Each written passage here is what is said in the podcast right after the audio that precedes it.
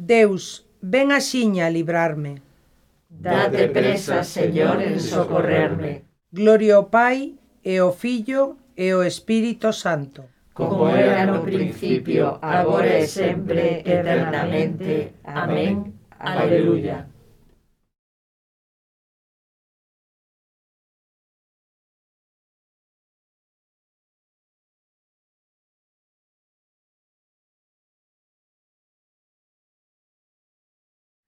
con todas las criaturas, entoemos la canción que día e noite se canta a gloria do Creador.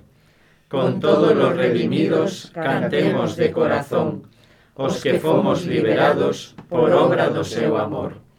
Canta o sol, canta o mar, canta todo canto hai. Canta o sol, canta o mar, canta todo canto hai. Canta o sol que nos visita desde o mencer o sol por. Cantan as tebras da noite, todo che canta, Señor. Canta o neno, canta o vello, canta a mocidade en flor. Canta che a idade adulta, todos che cantan, Señor. Cantanche todas as cousas, o veren que os días son, chanzos por onde subiren a escada da perfección. Cántanche todos os homes que Xesucristo salvou, o veren como renovas co teu alento de amor. Canta o oh oh sol, canta o mar, canta todo canto hai. Canta o sol, canta o mar, canta todo canto hai.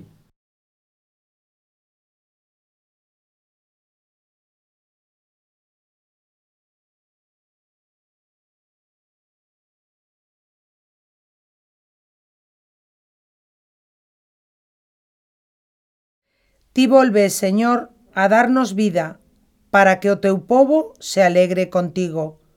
Aleluia. Bendiciche, Señor, a túa terra, restauraches a sorte de Xacob, perdoaches a culpa do teu povo, cubriches os seus pecados, contiveches a túa ira, refreaches o ardor da túa indignación. Restauranos, Deus, noso Salvador, afasta de nós a túa indignación. Vas estar irritado connosco para sempre? Vas manter a túa ira xeración tras xeración? Non volverás xa a darnos vida e que poida o teu povo alegrarse contigo? Amósanos, Señor, a túa misericordia e danos a túa salvación. Escoitarei o que di o noso Deus. Certamente o Señor fala de paz para o seu povo e os seus amigos, para aqueles que se converten e confían. A salvación está xa preto dos que o temen, e a gloria habitará na nosa terra. A misericordia e a fidelidade atoparánse, abrazaránse a xustiza e maila a paz. Na terra xermolará a fidelidade. A xustiza ollará desde o ceo.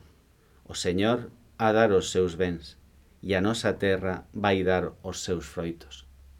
A xustiza camiñará diante del, e a salvación seguirá as súas pegadas. Gloria ao Pai, e ao Filho, e ao Espírito Santo. Como era nun principio, agora e sempre, eternamente. Amén. Ti volves, Señor, a darnos vida, para que o teu povo se alegre contigo. Aleluya.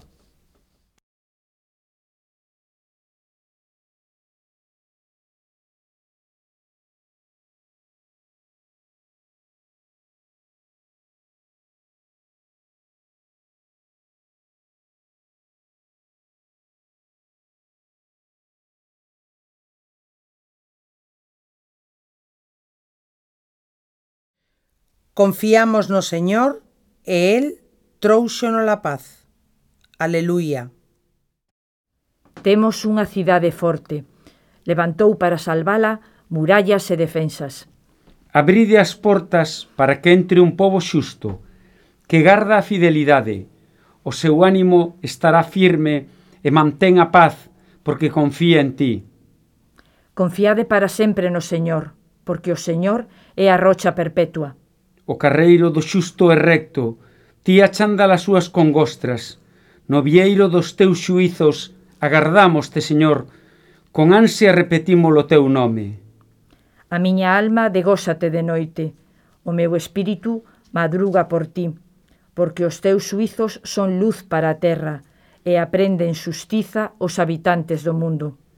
Señor, ti darás no la paz, pois todo o que nos facemos Es ti que o faz para nós.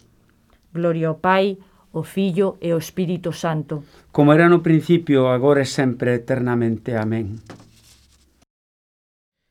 Confiamos no Señor e El tróuxonos a paz. Aleluia.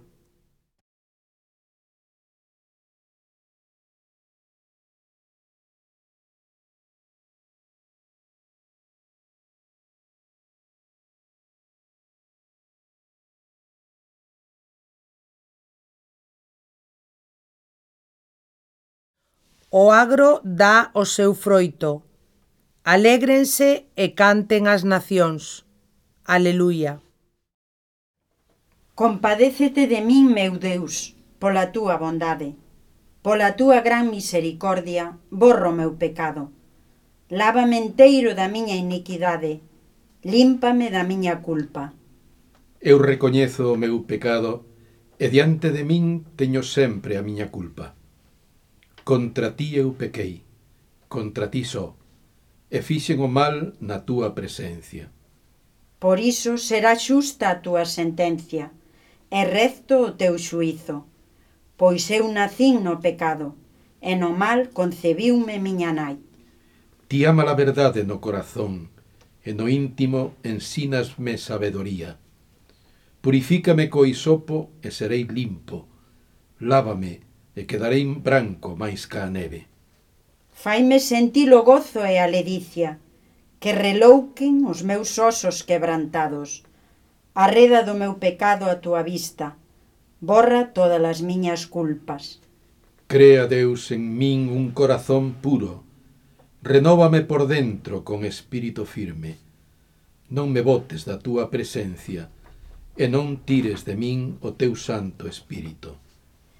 Devólveme a alegría da túa salvación, sosténme con espírito xeneroso. Ensinareille o teu camiño aos pecadores, e volverán a ti os descarreirados. Líbrame de sangues, Deus, meu Deus Salvador, e a miña lingua contará a túa xustiza.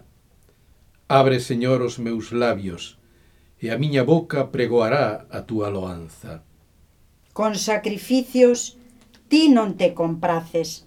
Se che ofrezos holocaustos, ti non os aceptas.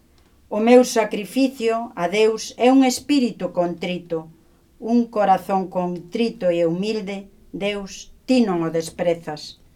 Pola túa bondade, Señor, aleda Sión, restaura os muros de Xerusalén.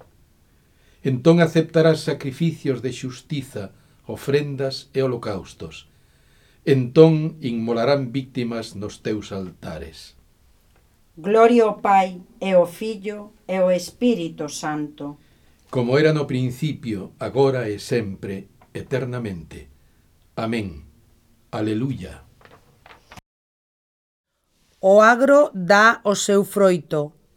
Alégrense e canten as nacións. Aleluia.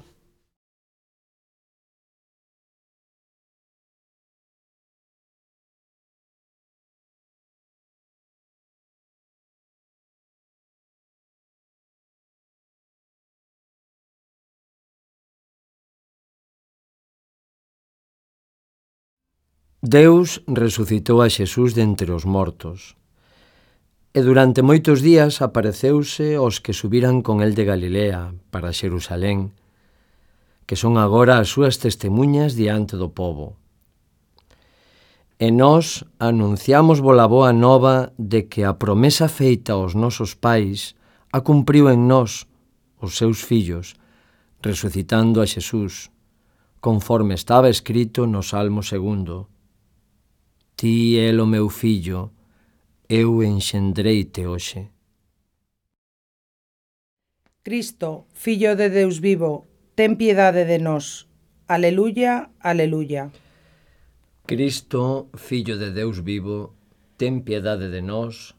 Aleluya, aleluya. Ti que resucitaches de entre os mortos.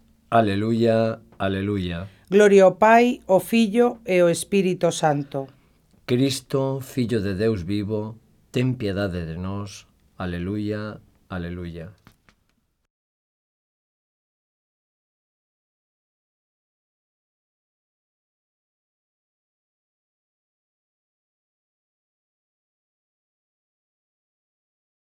O Señor resucitou de entre os mortos como tiña prometido. Alegrémonos todos. El reina por sempre. Aleluya.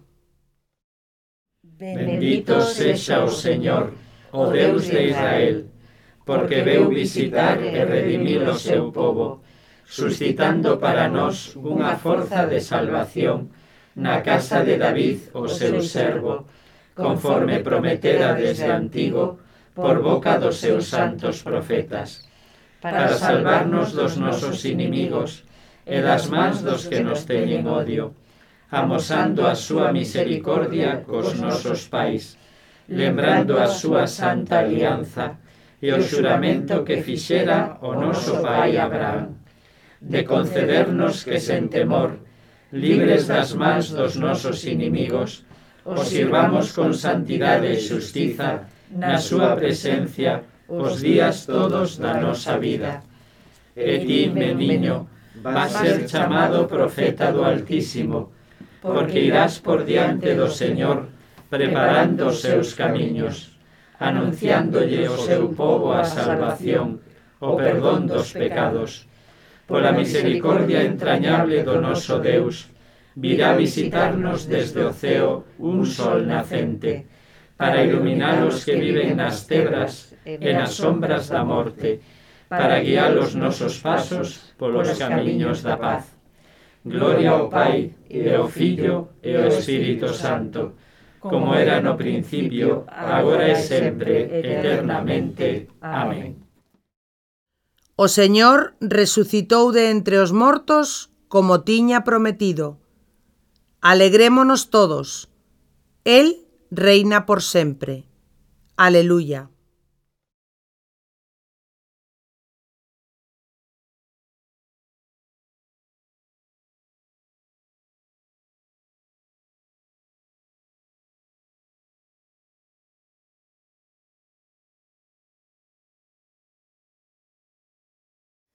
Glorifiquemos a Cristo, que prometeu enviarnos desde o Pai o Espírito da verdade, e digámoslle confiados. Danos, Señor, o teu Espírito Santo. Que a túa palabra habite en nós con toda a súa riqueza, e che cantemos, cheos de agradecemento, salmos, himnos e cánticos espirituais. Danos, Señor, o teu Espírito Santo. Ti fixeches de nós fillos de Deus polo Espírito Santo. Concédenos que, animados polo mesmo Espírito, invoquemos sempre contigo a Deus como Pai. Danos, Señor, o teu Espírito Santo. A luz da túa sabedoría oriente as nosas accións, para que en todas sexa glorificado Deus Pai. Danos, Señor, o teu Espírito Santo. Ti es compasivo e misericordioso. Axúdanos a vivir en paz e concordia con todo o mundo. Danos, Señor, o teu Espírito Santo.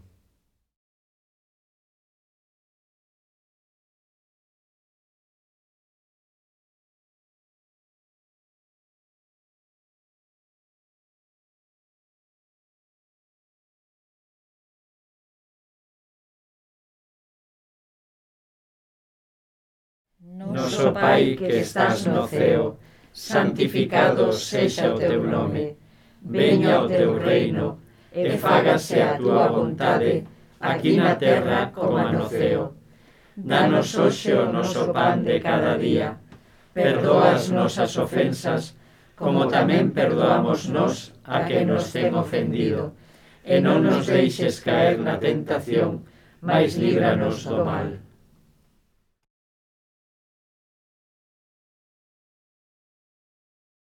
Señor, pedímosche que veña sobre nós a forza do Espírito Santo, que poidamos cumprir fielmente a túa vontade e a manifestemos cunha vida santa.